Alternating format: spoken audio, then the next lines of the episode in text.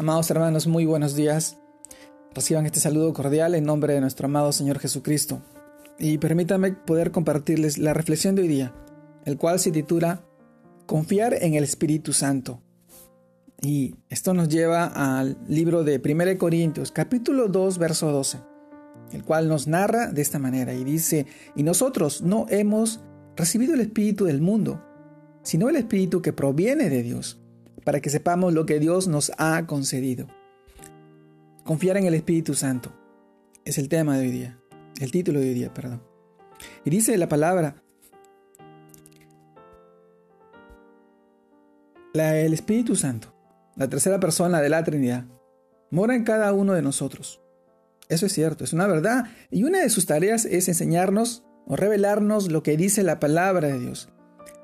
Puesto que está solo, se, puede entender espiritualmente. Solamente la palabra se puede entender espiritualmente. Espiritualmente, 1 Corintios capítulo 2, verso 14. Y como gran parte de lo que ella dice, son principios que podemos aplicar a nuestra vida cada día. Entonces, es súper importante aprender a confiar en Él, para que nos ayude a vivir de sus enseñanzas. Cada uno de nosotros, de manera individual, tenemos cosas específicas en las cuales nos cuesta, nos cuesta confiar. En la guía y, y es la guía del Espíritu Santo. Para algunos a veces les puede resultar muy difícil confiar y aceptar la palabra que nos dice. Por ejemplo, airaos, pero no pequéis. No se ponga el sol sobre vuestro enojo. Efesios capítulo 4, verso 26. Para otro puede ser que no os embriaguéis con vino, en lo cual hay disolución. Antes bien, sean llenos del Espíritu Santo. Efesios capítulo 5, verso 18. También cuando nos dice, no ames el sueño, para que no te empobrezcas, abre tus ojos y te saciarás de pan. Proverbios capítulo 20, verso 13. Amados hermanos, son tantos versículos, o también este, que dice, quizá, humillaos pues, bajo la poderosa mano de Dios, para que Él os exalte cuando fuera el tiempo. 1 Pedro capítulo 5 verso 6. Así es, amado hermano, cada uno de estos principios son igual de importantes, porque hacen parte de la buena y perfecta, agradable voluntad de Dios. Para nuestra vida, no podemos caer en ser selectivos con su guía, porque es de esa manera sutil como le quitamos el control a Dios sobre nosotros y cambiamos el, el confiar en el Espíritu Santo por confiar en la carne en nuestras ideas, nuestros sentimientos, en lo que indudablemente nos llevará a darle lugar al diablo, que como león rugiente anda buscando a quien devorar. Esto también está en, el libro de Pedro, 1 Pedro capítulo 5, verso 8. Así que como dice su palabra, someteos pues a Dios, resistí al diablo, y él y huirá de vosotros.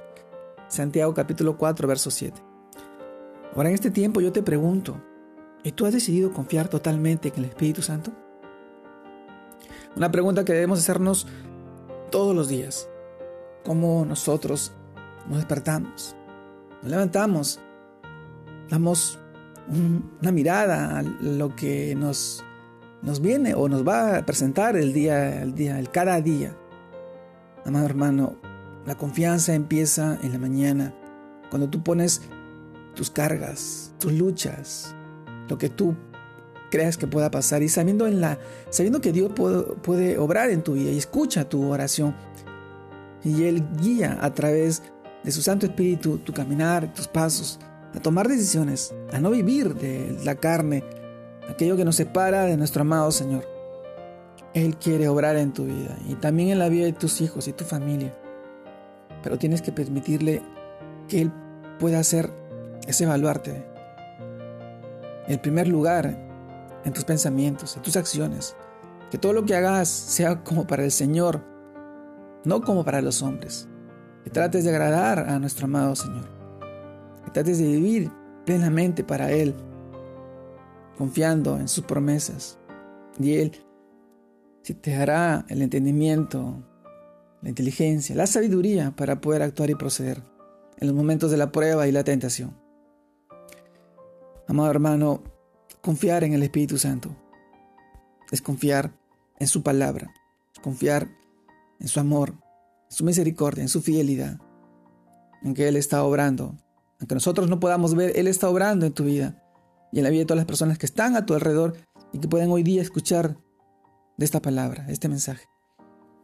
Te animo, mi, mi amado hermano, a seguir fortaleciéndote en su palabra, estudiando y capacitándote todos los días.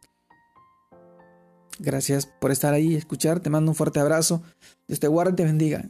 Que creciendo en el Señor, fortaleciéndote su palabra, para bendición de todos tus seres queridos. Dios te bendiga. Saludos a todos mis hermanos.